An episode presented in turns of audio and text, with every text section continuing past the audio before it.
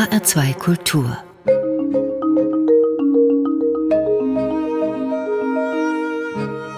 Doppelkopf mein Gast heute im HR2 Doppelkopf ist der Journalist, Film- und Theaterkritiker und Autor Stefan Benz. Er ist seit vielen Jahren Kulturredakteur beim Darmstädter Echo, hat den besten Überblick über die Kulturszene im Rhein-Main-Gebiet und er hat die Kenntnisse und Erfahrungen dazu genutzt, eine Romantrilogie zu schreiben. Theater Durst, Theater Wut und Theater Herz heißen die Titel. Hauptperson ist Justus Beck. Ein sehr kluger, etwas in die Jahre gekommener Theaterkritiker, der von seinem Beruf alleine nicht mehr leben kann und deswegen nebenbei einen kleinen Weinhandel betreibt. Ich begrüße Stefan Benz hier bei uns im Studio im HR, bei HR2 Doppelkopf. Ursula May ist die Gastgeberin. Stefan Benz, Sie haben diese Figur erfunden. Wer genau ist denn dieser Justus Beck?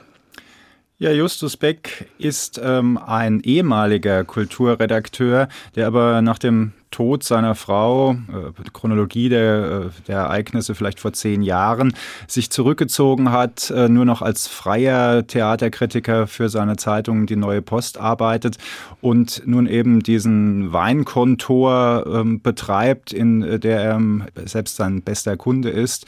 Er hat so ein kleines Alkoholproblem, er hat aber auch noch viele andere Probleme. Er ist vereinsamt.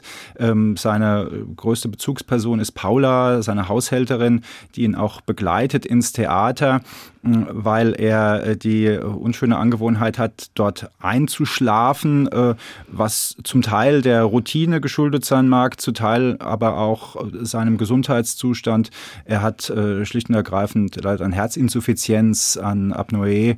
Er schläft nachts schlecht. Also all das, was ältere Herren so was man, was man halt Damen so natürlich hat. auch. Aber ja, er, dabei ist er noch gar nicht so alt. Er ist so Anfang 60 ungefähr, aber er ist ähm, eigentlich so eine wandelnde Ruine. Also sein, sein Zustand ist eher in, in den 70ern zu verordnen, vielleicht medizinisch. Wenn er dann zum Arzt gehen würde, tut er nicht. Er ist ohnehin relativ beratungsresistent ähm, und zieht so sein Ding durch er weiß im Theater, wenn er einschläft, ist es auch gar nicht so schlimm, dass er schläft. Er hat so seine Routinen und äh, weiß eigentlich, wenn das Stück und äh, der Schauspieler unter dieser Regie auf der Bühne steht, dann weiß er schon, wie es wird. Das Problem ist eher, dass er Geräusche von sich gibt und da äh, sollte äh, Paula einschreiten, damit nicht alle merken, in welchem Zustand er ist. Ja, und die Fälle, die Justus Beck dann lösen muss, die haben auch immer etwas mit aktuellen Theaterproduktionen zu tun. Also Klassiker, die modern und zeitgenössisch inszeniert werden, also Medea als ein Flüchtlingsdrama, der Jedermann als Kapitalismuskritik oder eben Schiller als Vorlage für Querdenker und Wutbürger. Nach welchem Muster haben Sie denn diese Trilogie aufgebaut? Also diese aktuellen Inszenierungen spielen ja eine zentrale Rolle auch. Äh, absolut. Also der, die Romane sollen auch so ein Theaterverführer sein. Ich möchte schon, dass die Leute auch Lust kriegen aufs Theater. Ich habe mir Klassiker vorgenommen, weil man an ihnen am besten natürlich, weil sie so einen Resonanzraum bilden, äh, wo man schon Bilder im Kopf hat, äh, am besten auch Parodien aufzeigen kann. Es sind natürlich jeweils Inszenierungen, die so durch den Fleischwurf des Regietheaters durchgedreht werden äh, und äh, dann absurde und groteske Züge entwickeln. Und die äh, Trilogie ist so aufgebaut, dass im ersten Teil Theater Durst im Prinzip so die, die Exposition ist, wo befinden wir uns in einer kleinen Stadt mit einer kleinen Zeitung, mit einem kleinen Theater, die überall sein könnte. Also natürlich wird der Darmstädter Leser wird Darmstädter Sachen finden, aber überall, wo es diese drei äh, Parameter gibt, wird man da Wiedererkennungseffekte haben, hoffe ich. Und äh, der erste Teil ist also quasi der Jahrmarkt der Eitelkeiten an den Theatern. Ähm, der zweite Teil Theater Wut ist mehr so eine Lokalpolitposse. Da geht es sehr darum, unter welchen Sparzwängen Theater stehen, welche Synergieeffekte sich Kulturpolitiker erhoffen. Äh, Im Mittelpunkt steht eine Oberbürgermeisterwahl, auf dem Spielplänen stehen Königsdramen passenderweise dazu und es gibt jede Menge Politintrigen und ganz viele Ideen der Politiker, wie man das Theater synergetisch äh, interessant in die Stadt noch einbauen kann. Also die müssen dann im, im Fußballstadion im neuen ein Musical für den, für den Fußballverein aufführen aufführen oder im Reitgestüt spielen. Dafür zieht dann das Stadtparlament ins Theater ein, um dort zu tagen. Das sind so Sachen, die überspitzt man aber immer wieder findet, natürlich in der politischen Diskussion. Und der dritte Teil, äh, Theater Herz, äh, spielt dann bei Festspielen. Da habe ich also den Handlungsort geändert. Äh, Herr Beck zieht eine Stadt weiter und es geht sehr stark um Sponsoring, es geht um die Eventisierung mhm. von Kultur und alles, was damit zusammenhängt. Es spielt in einer, in einer Weinstadt. Herr Beck ist also auch da wieder, um es zu degustieren, aber trifft ganz viele Stars und Sternchen, die das Theater plötzlich noch interessant machen sollen. Das Theater hat ja in ihrer Romantrilogie auch wirklich noch eine Wichtigkeit. Ich bin mir nicht sicher, ob das in der jetzigen Zeit, also Corona mal abgesehen, aber ob das Theater wirklich noch so wichtig ist als Störfaktor für eine Stadtgemeinschaft. Äh, definitiv nein. Also die, die, Trilogie ist ein Abgesang auf einen Typus, den viele Leute noch kennen, weil er äh, zur, zu ihrer äh, Abonnementsgeschichte, Theaterabonnementsgeschichte vielleicht dazugehört hat, aber ein Typus, für den es keinen Nachwuchs gibt nach meinen Beobachtungen. Also Justus Beck ist ja auch einer, der durchaus auch Schwierigkeiten hat mit dem modernen Regietheater. Also da gibt es ja auch gerade in dieser Trilogie ziemliche Auswüchse, was sich die Regisseure da alles so einfallen lassen und dann auch die Mordgeschichte rauskonstruiert. Aber er erträgt es doch recht tapfer, diese Provokationen des Regietheaters, oder? Ab, absolut. Also zum einen war es natürlich, also da ich als Autor nun auch mein eigener Oberspielleiter und Generalintendant bin, war es mir natürlich ein persönliches Vergnügen, völlig absurde Verdichtungen von Inszenierungen, die ich irgendwann mal gesehen habe, in einen Abend zusammenfließen zu lassen und äh, Justus Beck mit sowas auch zu piesacken. Aber generell ist er natürlich Kritiker geworden, wie ich, also das ist eine der Gemeinsamkeiten, die wir haben. Wir haben nicht so wahnsinnig viele, aber aus einem äh, Interesse daran, dass man immer wieder was Neues erleben leben will. Und äh, diese Offenheit bei allen Einschla zum, zum, Einschlaf drängenden Routinen, diese Offenheit hat ihn doch bis ins, äh, ins, ins, höhere Alter oder bis ins Alter und äh, über seine Gebrechen hinweg treibt sie ihn immer wieder dahin. Das ist die Sehnsucht, doch irgendwas erleben zu wollen, was einen begeistert. Also das unterstelle ich ihm jetzt einfach, weil das es mein so eigener Antrieb was einen ist. So antreibt, ja, genau. genau. Mhm. Ihre Krimi-Trilogie hat ja auch einen Nachklapp, also Theater in der Corona-Zeit. Das haben Sie quasi geschrieben, als die Trilogie schon fertig war. Wie ändert sich das Leben und die Arbeit des Theaterkritikers Justus Beck? Diesen Nachklapp habe ich auf Initiative der äh, Gesellschaft der hessischen Literaturfreunde geschrieben, die eben eine äh, Kurzgeschichte oder einen, Beitrag zu einem Corona-Band haben wollten. Eigentlich ist die Geschichte von, von Herrn Beck ja in den Romanen auserzählt. Herr Beck kommt, trifft jetzt in dieser Kurzgeschichte, äh, die ich äh, geschrieben habe und die Theaterpest heißt, ähm, die Theaterpest ist natürlich Corona, auf völlig überreguliertes und äh, durch Hygienemaßnahmen fast nicht mehr rezipierbares äh, Theater. Und er äh, leidet nach wie vor aber unter seiner Schläfrigkeit, was einen, eine Pointe auslöst in dieser Kurzgeschichte, die so ein bisschen, es, ähm, es gibt Wilhelm Tell ist da, die Referenzinszenierung, die Querdenker kommen da auch gleich ins Spiel auf der Bühne und ähm, ja, ich habe mich dann natürlich auch äh, auf ähm, Aussagen, die zum damaligen Zeitpunkt äh, im Schwange waren von, von Kastorf und ähm, Uwe Erik Laufenberg, die protestiert haben, äh, die kommen in äh, parodierter, verzerrter Form äh, da auch vor. Die äh, Corona selber äh, legt natürlich den, äh, den, den, tatsächlichen äh, Kritiker äh, ziemlich lahm. Haben Sie das Theater vermisst jetzt in der Zeit, wo Sie kaum hin konnten?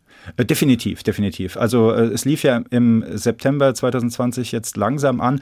Im Okto Ende Oktober war ja das ähm, Tanzfestival Rhein-Main. Und das war das erste Mal wieder, da äh, waren ja ganz viele Gastspiele äh, hier in der Gegend. Das Festival sollte, glaube ich, 15 Tage lang sein. Es waren dann letztendlich nur drei oder vier, aber diese drei, vier habe ich voll durchgezogen. Also da hatte ich dann in dem Wochenende tatsächlich äh, fünf äh, Aufführungen, wie in den guten alten Zeiten, habe ich gedacht, ach ja, Mensch, das war's. Also so eine gewisse Entschleunigung äh, für, für eins, zwei Monate ist ja ganz gut. Aber äh, im, im Prinzip, ich mag diesen Staccato schon sehr, also diesen Rhythmus, wo man mit muss. Ne? Also das ähm, habe ich sehr vermisst und ich äh, freue mich auf den Tag, wenn es endlich wieder losgeht. Aus Darmstadt kam ja auch ein sehr bekannter Theaterkritiker, nämlich Georg Hensel. Der ist deswegen auch heute noch ein Begriff, weil einfach viele Menschen seinen Schauspielführer noch zu Hause haben und mal nachlesen können, wenn sie ins Theater geht, auch wenn viele Stücke, die da drin vorkommen, heute gar nicht mehr gespielt werden. Aber es ist immer noch äh, recht hilfreich. Georg Hensel war auch so ein Feinschmecker, der, glaube ich, soweit ich das weiß, auch ganz gerne einen Wein getrunken hat. War Georg Hensel auch ein Vorbild für Ihre Kunstfigur, für den Theaterkritiker Justus Beck? Also Justus Beck hat, äh, das ist in seinem in dem ersten Roman, den Theater Durst drin, tatsächlich in der Schublade einen, äh, einen Theaterführer, der aber dann nicht beendet worden ist, ähm, weil er eben einfach ein bisschen zu spät dran ist. Da ist, äh, weil eben die Zeit der Thomas Bernhards und Boto Strauße äh, schon vorbei ist und dann die nächsten Autorengenerationen so schnell verheizt wird. Also es ist ja so, dass äh, nach einer Uraufführung kommt ganz selten mal eine zweite oder dritte ähm, und äh, da wird es schwierig, weil das Repertoire so ein bisschen eingebacken ist und zwar auf ungefähr auf dem Stand, äh, den Georg Hensel in seinem Spielplan äh, so absolut lesenswert äh, besch beschrieben hat. Und äh, das ist also ein ähm, bisschen das Drama von ähm, Justus Beck. Er hätte gerne quasi den Nachfolgeband geschrieben. Daraus wurde nichts. Der Justus Beck selber ist jetzt kein Großkritiker, wie es dann äh, Georg Hensel, der ja Mitte der 70er zur FAZ gegangen ist, eben wurde und dann ein, ein, kein Deutschlandreisender äh, in Sachen Theater, der bleibt schon in seinem Sprengel. Der hat jetzt nicht so einen, so einen Regionalkritiker. Ne? Aber äh, Georg Hensel war für, für mich selber auf jeden Fall ein, ein großes Vorbild. Er, ist, äh, arbeitete ja bis in die 70er ähm, nach dem Krieg eben. Und er konnte einfach auch auf eine Art anschaulich schreiben, dass man heute wirklich ver vergebens das, sucht in der Den kann man heute noch einfach ja. gut lesen und der macht Theater Lust. Ähm, genau, also ich sage mal, in, in diesem Geiste würde ich die Romane auch, äh, die, würde ich den, den Romanen quasi die Widmung mitgeben, also Theaterlust auch zu machen. Und äh, man kann diese Bücher, das sind ja bildungsbürgerliche kleine Aufsätze, wie seine Kritiken ja auch waren. Die sind ja bei uns im Archiv des Darmstädter Echos noch zu haben. Das sind, wenn man die rausholt, heute sehr ver vergilbte Lappen quasi von der Größe einer Zeitungsseite. Da hat dann äh, das, der Archivmitarbeiter die ausgeschnitten. Das sind dann so Polygone, wo man sieht, ah, hier war noch eine Meldung, da war noch Platz für ein kleines Bild Bild, bloß nicht zu groß, weil der Text war wichtig und immer ganz liebevoll mit einem Zitat, mit einem Motto vorangestellt aus dem Stück. Und er hat also diese, diese Stücke erklärt seinen Lesern und nahegebracht und enorm pointiert und also mit viel Gewinn zu lesen und auch immer mit einer klaren Haltung. Das waren also äh, tolle Geschichten. Da zeigte sich aber auch durch die Quadratzentimeterzahl auf der Seite, äh, wie wichtig Theater damals genommen wurde. Ja. ja. das ist heute wahrscheinlich doch ein bisschen anders geworden. Stefan Benz, wie im HR2 Doppelkopf üblich, haben Sie Musik ausgesucht und wir spielen zuerst die Tiger Lilies mit einem Titel aus dem Strubbelpeter, der bei den Briten Shockheaded Peter heißt. Warum haben Sie sich diesen Titel ausgesucht? Es gab ja mal am Staatstheater Wiesbaden eine grandiose Inszenierung. War das der Grund? Ich habe es auch in Darmstadt gesehen, ich habe es auch in Mannheim gesehen, ich habe es auch in Bad Vilbel gesehen.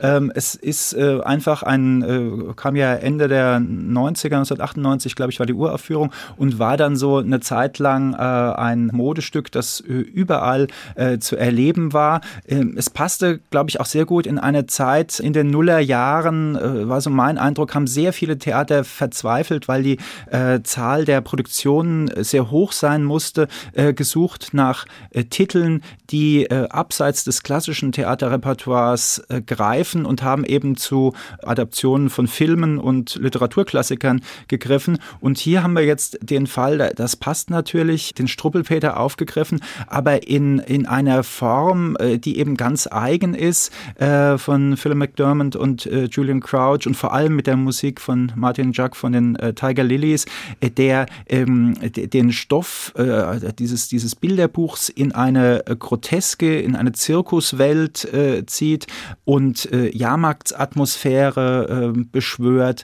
Und das fand ich vor diesem Hintergrund, dass alle Theater versucht haben, irgendwie starke Titel, die, die das Publikum sofort mit irgendwas assoziieren, in diesem Trend doch mal einen sehr eigenen Akzent zu setzen. Und ich, deswegen bin ich auch so oft in dieses Stück reingegangen sagen, weil das immer wieder äh, enormen Spaß gemacht hat. Jetzt hören wir mal zur Erinnerung daran den Titel Bully Boys aus Shockheaded Peter von den Tiger Lilies.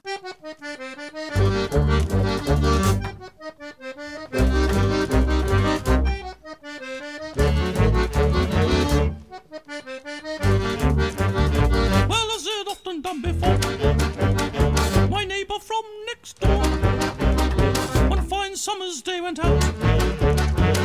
the shops to walk about. And as he found it, oh, poor fella, he took with him his green umbrella. When that one noisy little wag, he came out and waved his flag.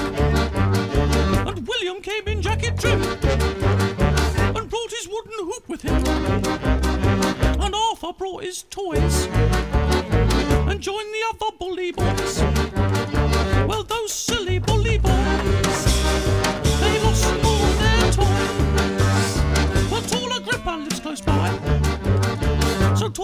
He touched the sky.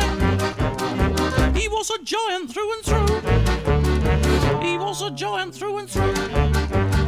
He called out in an angry tone to leave my neighbour alone. But they didn't mind a bit what tall Agrippa said of it.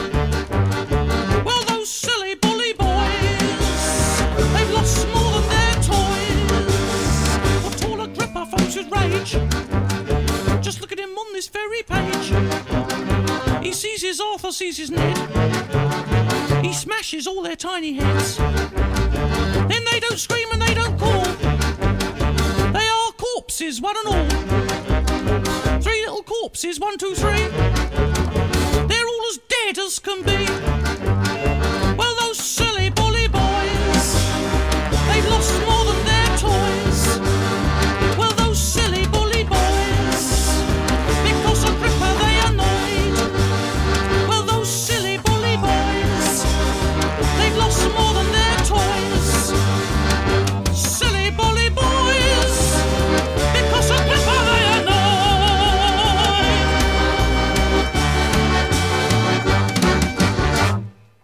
Das war der Titel Bully Boys von den Tiger Lilies mit ihrem Theaterstück Shockheaded Peter, was an vielen Theatern hier im Rhein-Main-Gebiet gespielt wurde. Stefan Benz, Film- und Theaterkritiker des Darmstädter Echos, hat sie sich ausgesucht für unseren HR2 Doppelkopf.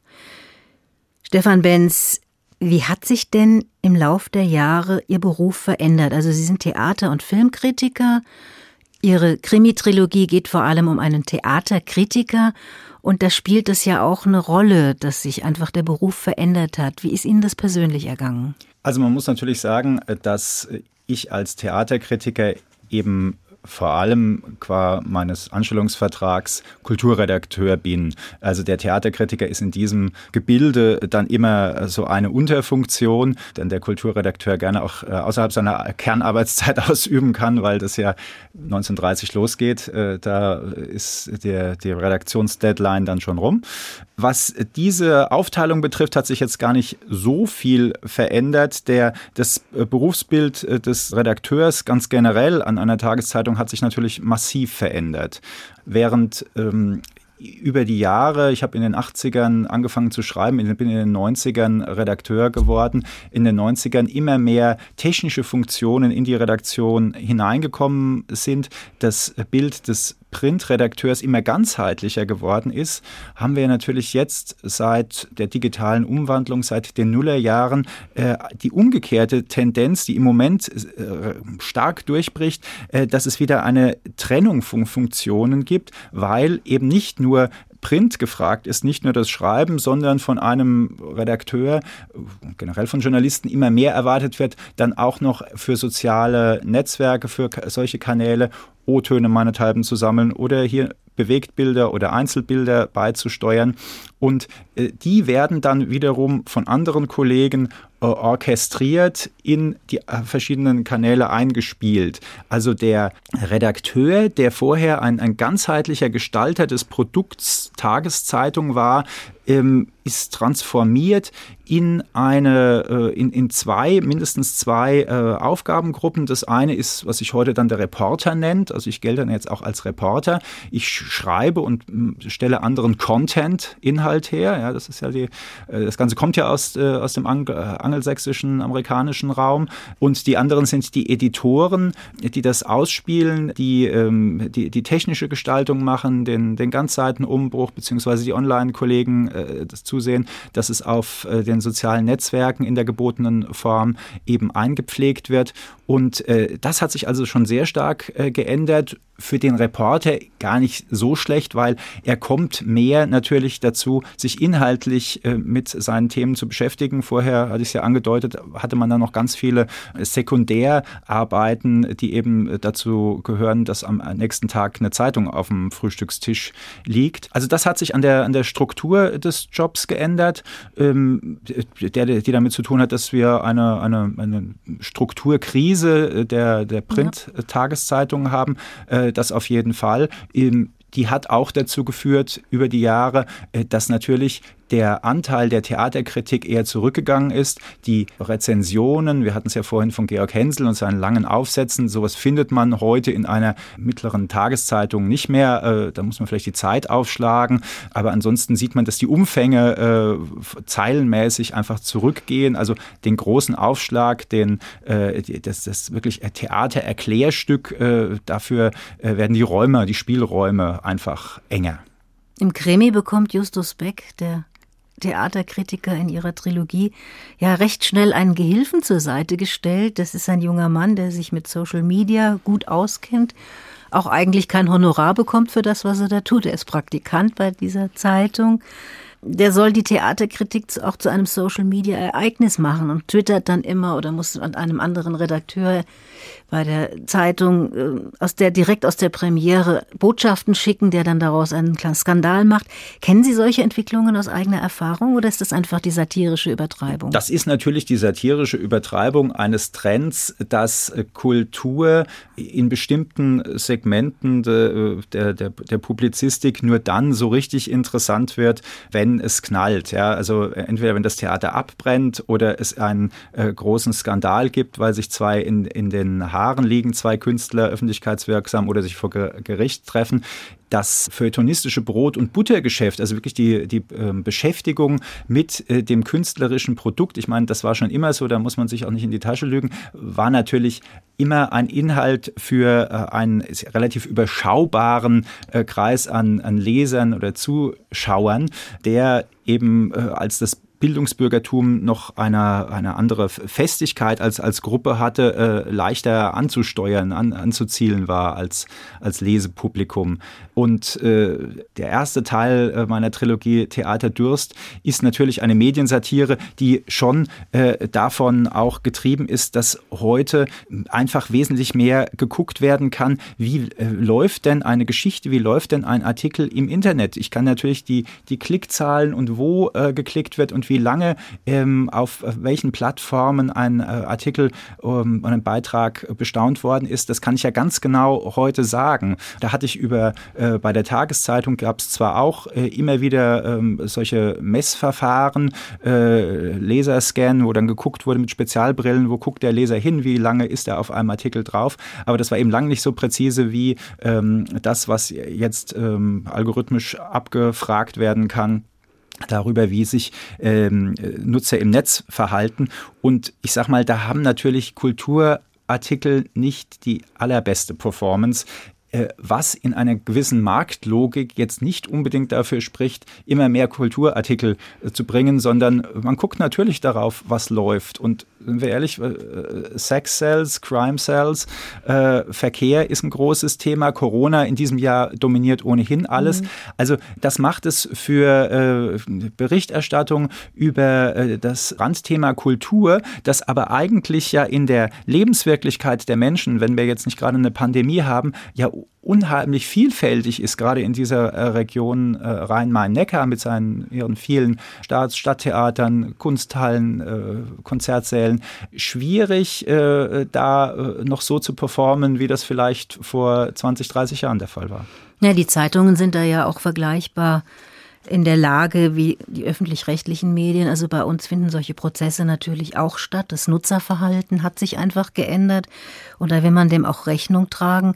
Wie sieht denn Ihrer Meinung nach die Zukunft der Theaterkritik aus? Also es gibt ja inzwischen durchaus Initiativen, die vom Theater ausgehen, die das eigentlich fördern wollen, dass es weiterhin Kritiker gibt, die ihre Arbeit kritisch betreuen, beobachten.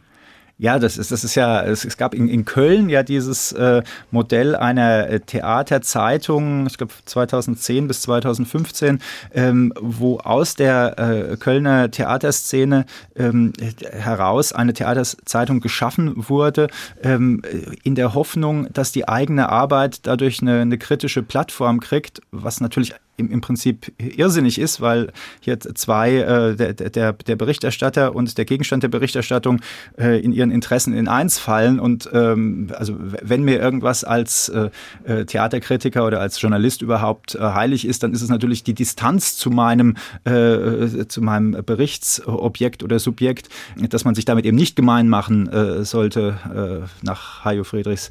Von daher ist das ein, eine schwierige äh, Geschichte gewesen. Sie, sie ist ja dann auch nicht aufgegangen, aber sie äh, fußte darauf, dass in der, jetzt speziell in der Kulturstadt Köln, äh, für die dortige Szene offenbar die Spiegelung dessen, was an, an kulturellem Leben da ist, äh, nicht angemessen erschien. Und das kann ich, kann ich gut verstehen, weil so sehr ähm, ein Staatstheater, äh, vielleicht wie in Darmstadt, heute nicht mehr die, die ganz große Relevanz hat in der Stadt wie noch 19, Mitte der 80er. Also Mitte der 80er gab es, wenn ich es richtig in Erinnerung habe, im Staatstheater Darmstadt 300 360.000 Theaterbesucher. Heute ist man froh, wenn man äh, in einem normalen Jahr 220 bis 250, da knallen schon die Sektkorken, äh, Besucher hat.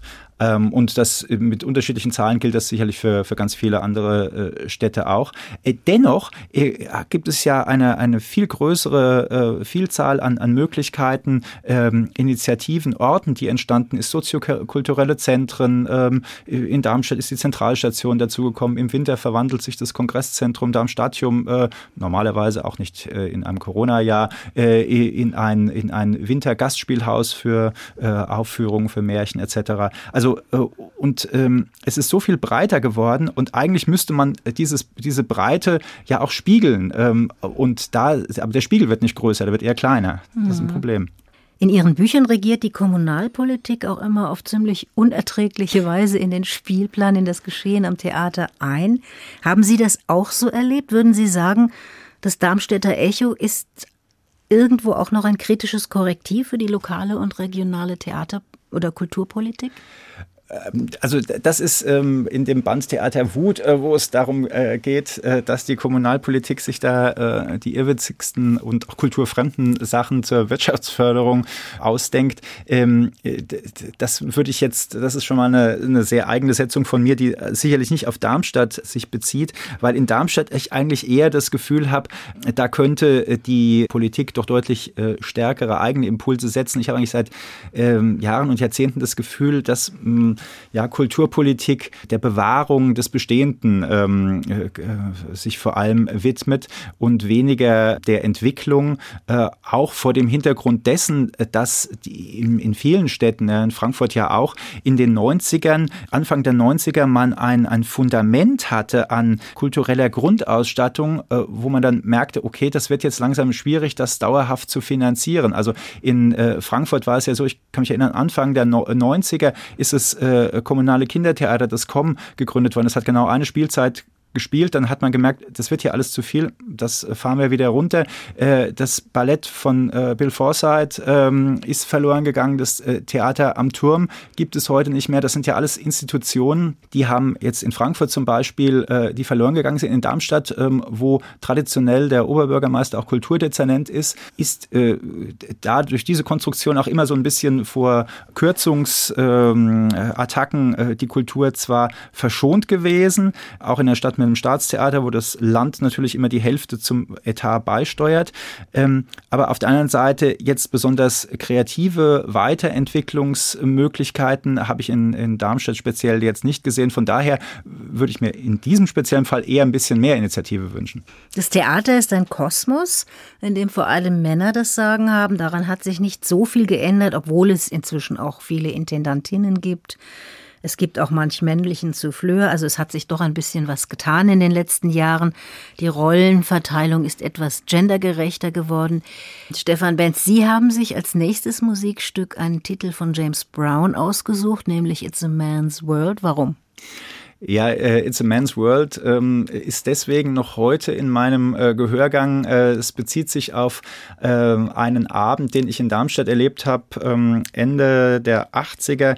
Äh, Klaus Weise war damals Schauspieldirektor, wurde dann später noch Intendant in Oberhausen und äh, Bonn und hat zwei Jahre lang die äh, Darmstädter Theaterszene, die Sprechtheaterszene schön durcheinander gewirbelt. Ich fand es sehr schade, dass er dann nach zwei Jahren schon wieder seine Zelte abbrach oder abbrechen musste musste. Gab dann eine neue Intendanz und ähm, er hat einen Othello-Abend äh, gemacht äh, und seine Inszenierungen waren oft sehr, hatten äh, so eine, eine sprengende Kraft, dass sie ähm, sich nicht auf die Tragödie jetzt festlegen lassen wollten, sondern es war ein Abend, der, der ganz viel äh, satirisch-parodistisches hatte, der in jedem Moment in eine andere Richtung gehen konnte.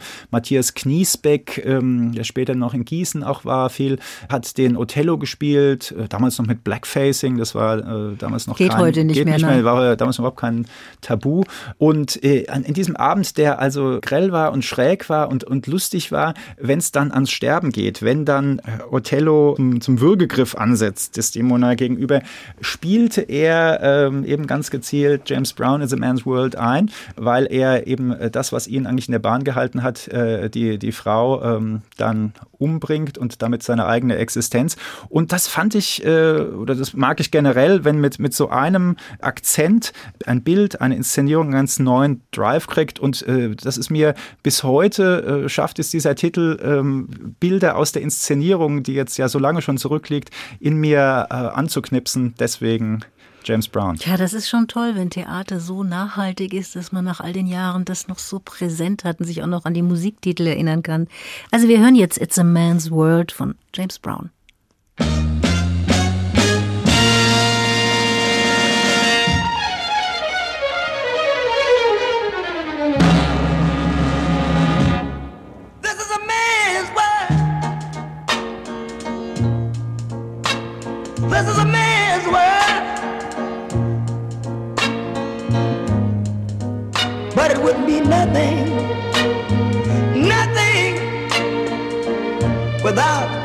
A woman or a girl.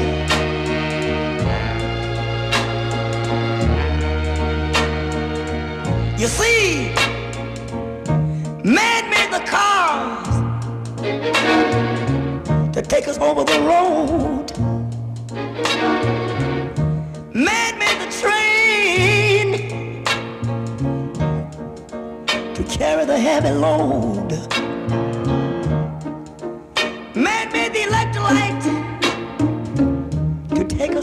Of the dark. Man made the boat for the water like Noah made the ark. This is a man's, man's, man's world. But it wouldn't be nothing, nothing without a woman or girl.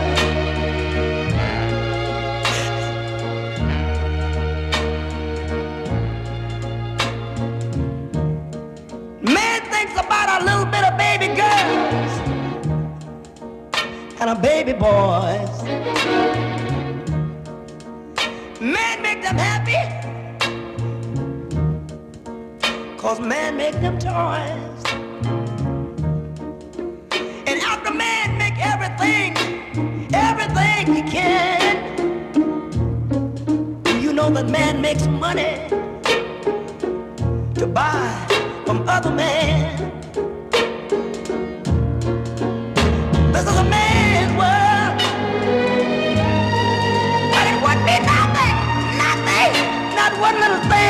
Without a woman or a girl.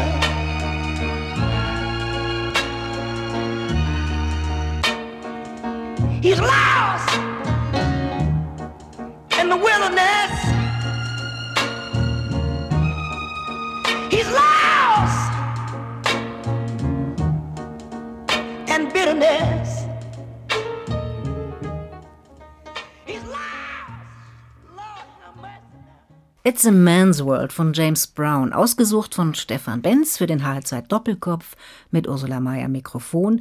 Stefan Benz ist Kulturjournalist, Film- und Theaterkritiker beim Darmstädter Echo und seit geraumer Zeit auch Krimi-Autor.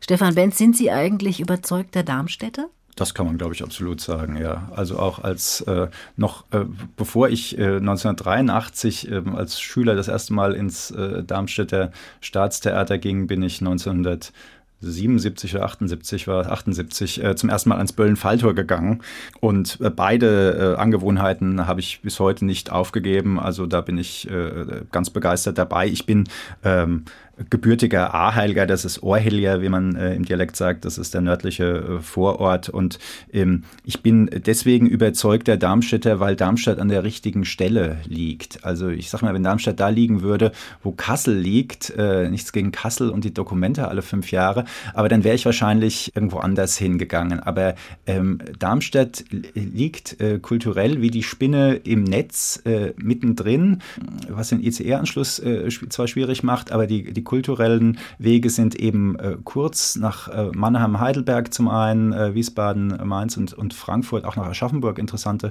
Kunsthalle zum Beispiel. Und äh, das ist eben auf so engem Raum bei äh, einer kleinen Stadt wie Darmstadt. Die Kernstadt hat ja vielleicht 80.000 Einwohner oder sowas. Das ist was ganz Besonderes und das ist ein, ein Wert an sich. Ähm, und äh, deswegen bin ich da immer geblieben und habe es immerhin zum Studium nach Frankfurt geschafft.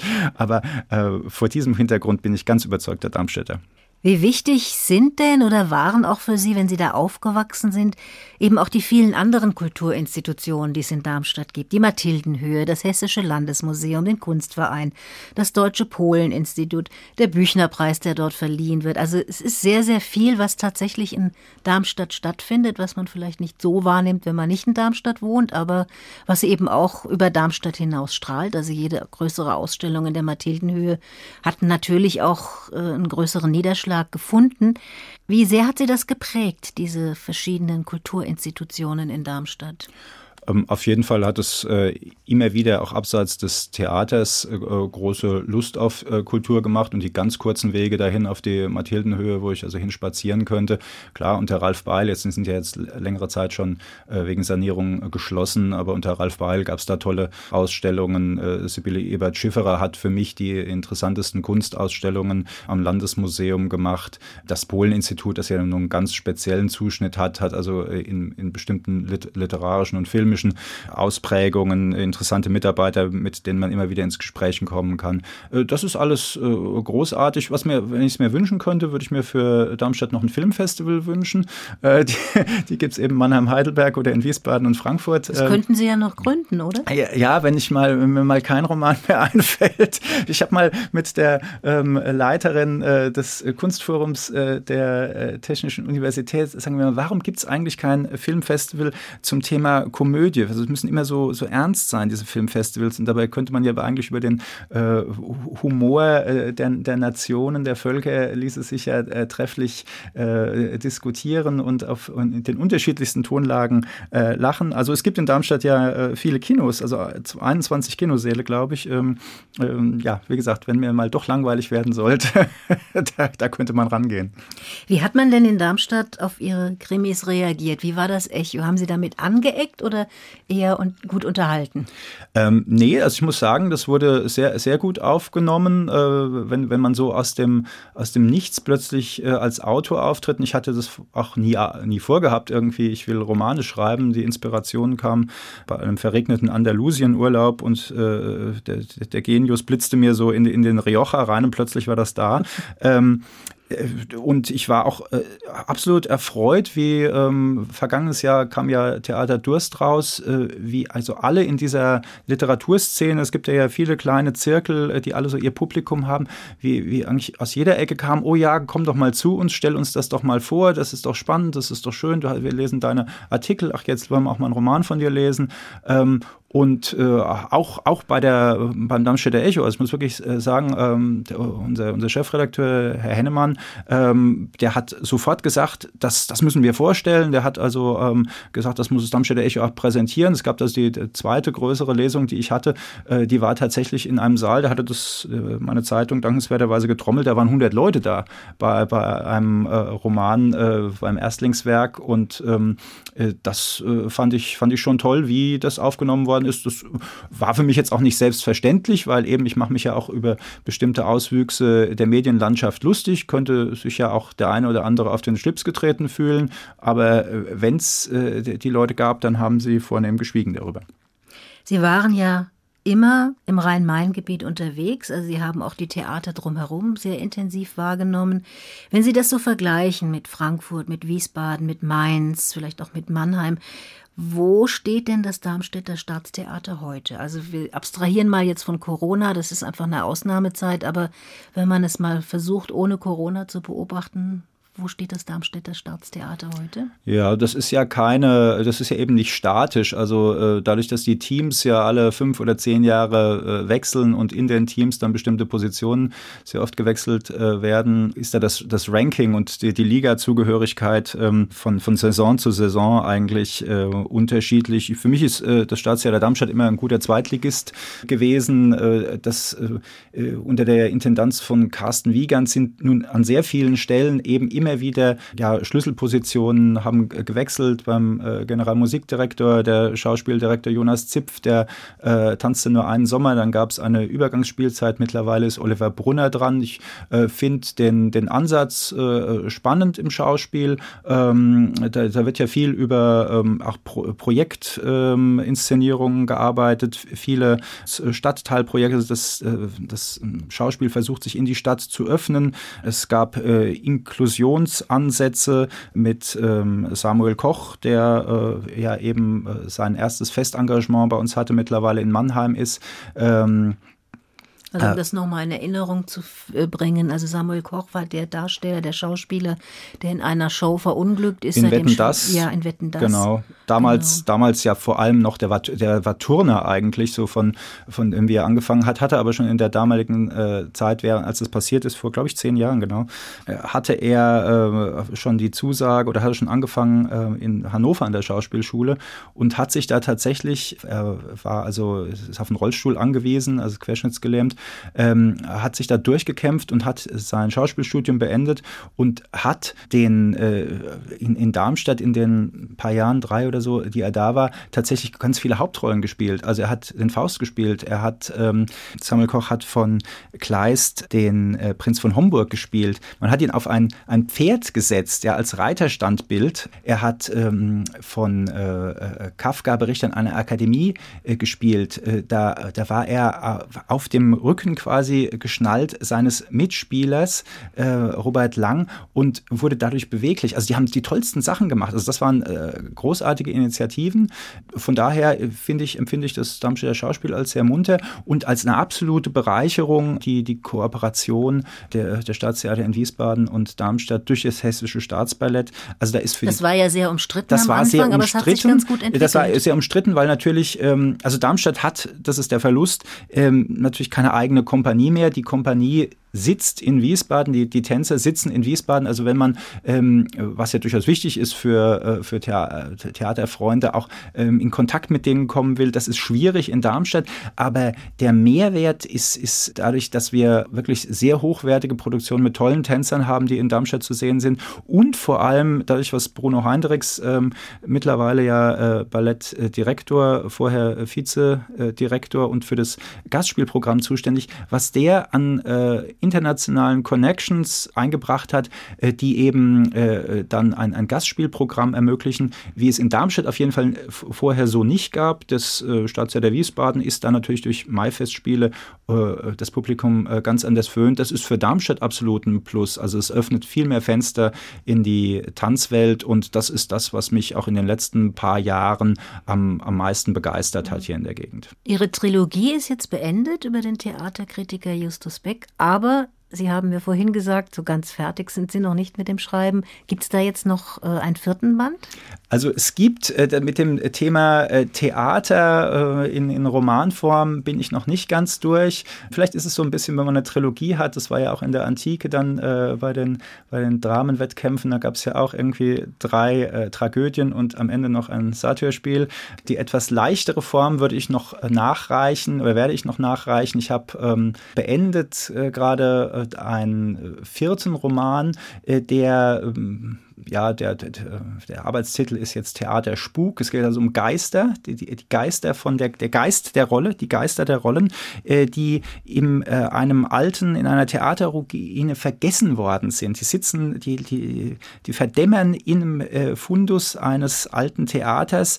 Ich habe, äh, wie auch bei den Justus Beck-Romanen, äh, auch hier jetzt keine Stadt genannt, aber äh, der ortskundige Leser würde sehr schnell das alte Landestheater ähm, in Darmstadt erkennen, ähm, das ja mittlerweile ein Staatsarchiv ist und nur noch von außen ein Theater, wie ein Theater aussieht. Ich habe es aber noch erlebt in der Zeit, als es im Prinzip Ruine war und ein kleines Theater unten so reingeschoben war. Die hatten auch Kindertheater ähm, dort. Ähm, so eine Institution habe ich da auch. Ich habe äh, dran gebaut quasi noch die Baracke eines Hausmeisters, wo drei Kinder aufwachsen und die finden die Theatergeister im Keller, die also vom Verdämmern bedroht sind und äh, so eine Coming-of-Age-Geschichte und zusammen helfen sie sich. Das Mädchen kriegt es mit Ophelia zu tun. Sie haben ähnliche Pubertätsprobleme. Der kleine junge Kai braucht mal einen anständigen Großvater und trifft auf Maximilian Graf Mohr aus den äh, Räubern, der äh, ja weiß, dass es mit seinen Söhnen äh,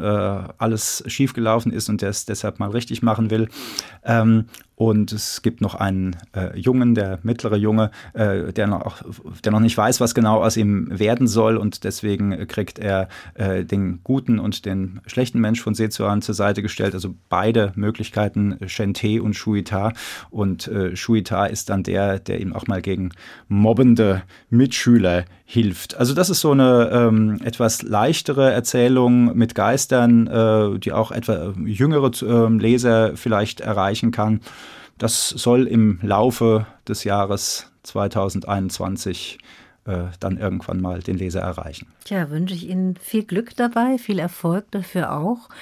Mm, zum Schluss unseres Doppelkopfgesprächs haben Sie auch noch eine Musik ausgewählt, eine letzte Musik, und zwar eine Sinfonie von Beethoven, die ja doch in irgendeiner Weise auch was mit dem Theater Schlaf zu tun hat, unter dem Ihr Protagonist Justus Beck dann immer wieder leidet. Warum? Ja, also Theaterschlaf sollte man sich natürlich als Kritiker erstmal gar nicht erlauben und wenn, dann sollte man sich nicht erwischen lassen. Nichtsdestotrotz ist es ja so, äh, gerade wenn man ähm, auch noch äh, Redakteur ist, dann kann es sein, du hast morgens äh, um neun angefangen zu schreiben, dann hattest du ein Interview, ähm, eine Konferenz, äh, hast eine Seite äh, layoutet äh, und ähm, dann vielleicht noch zwei Artikel geschrieben und dann guckst du auf die Uhr und musst dich sputen, ähm, jetzt geht's noch ins Theater. Es, es, ging mir so Anfang der 90er, ich glaube es war 93, als ich nach Wiesbaden ausrücken musste, ins kleine Haus. Äh, dort sollte Iphigenie auf Tauris von äh, Goethe gespielt werden meine, meine, meine Begeisterung war schon so etwas gedämpft, weil das noch, das war damals noch gar nicht so lange her, dass ich mein, mein Abi geschrieben hatte und ähm, der, da hatte mich der Stoff etwas gequält. Also, und ich war echt müde. Und ich habe gedacht, um Gottes Willen, also hoffentlich A, baust du auf der Autobahn keinen Unfall und B, hoffentlich schläfst du nicht im ersten Akt ein. Und dann war das aber so eine Inszenierung von Annegret Ritzel, äh, später noch nach Koblenz ging und Schauspieldirektorin in Wiesbaden war. Ähm, und irgendwie hat die mich total angeknipst, weil sie so ganz anders war, als ich es erwartet hatte. Und es tauchte eben äh, leitmotivisch dieser Satz aus dieser Beethoven-Symphonie auf. Ich kannte das damals noch nicht. Es ist ja ein, ein sehr bekannter, äh, ja auch äh, Trauer transportierende ähm, Musik, Schwermut transportierende Musik, gerne auch bei anderen Anlässen eingesetzt. Und äh, es ist ein bisschen wie ähm, mit James Brown auch. Ähm, da muss ich immer, wenn ich das höre, an diesen Abend denken und es ist vor allem die Erinnerung daran, dass der Theaterschlaf drohte, aber wenn das Theater gut ist, knipst es dich an und macht dich hellwach und du findest eben dann, obwohl du eben noch ganz müde warst, dann vielleicht bis nachts um zwei keinen Schlaf mehr, weil das Theater so toll war. Ja, danke schön. So viel vom Kulturjournalisten, Film- und Theaterkritiker und Autor einer satirischen Krimitrilogie Stefan Benz im HR2 Doppelkopf. Gastgeberin war Ursula May und wir hören jetzt aus Beethovens Sinfonie in A-Dur den zweiten Satz Allegretto. Es musiziert das HR Sinfonieorchester unter der Leitung von Semyon Bichkow.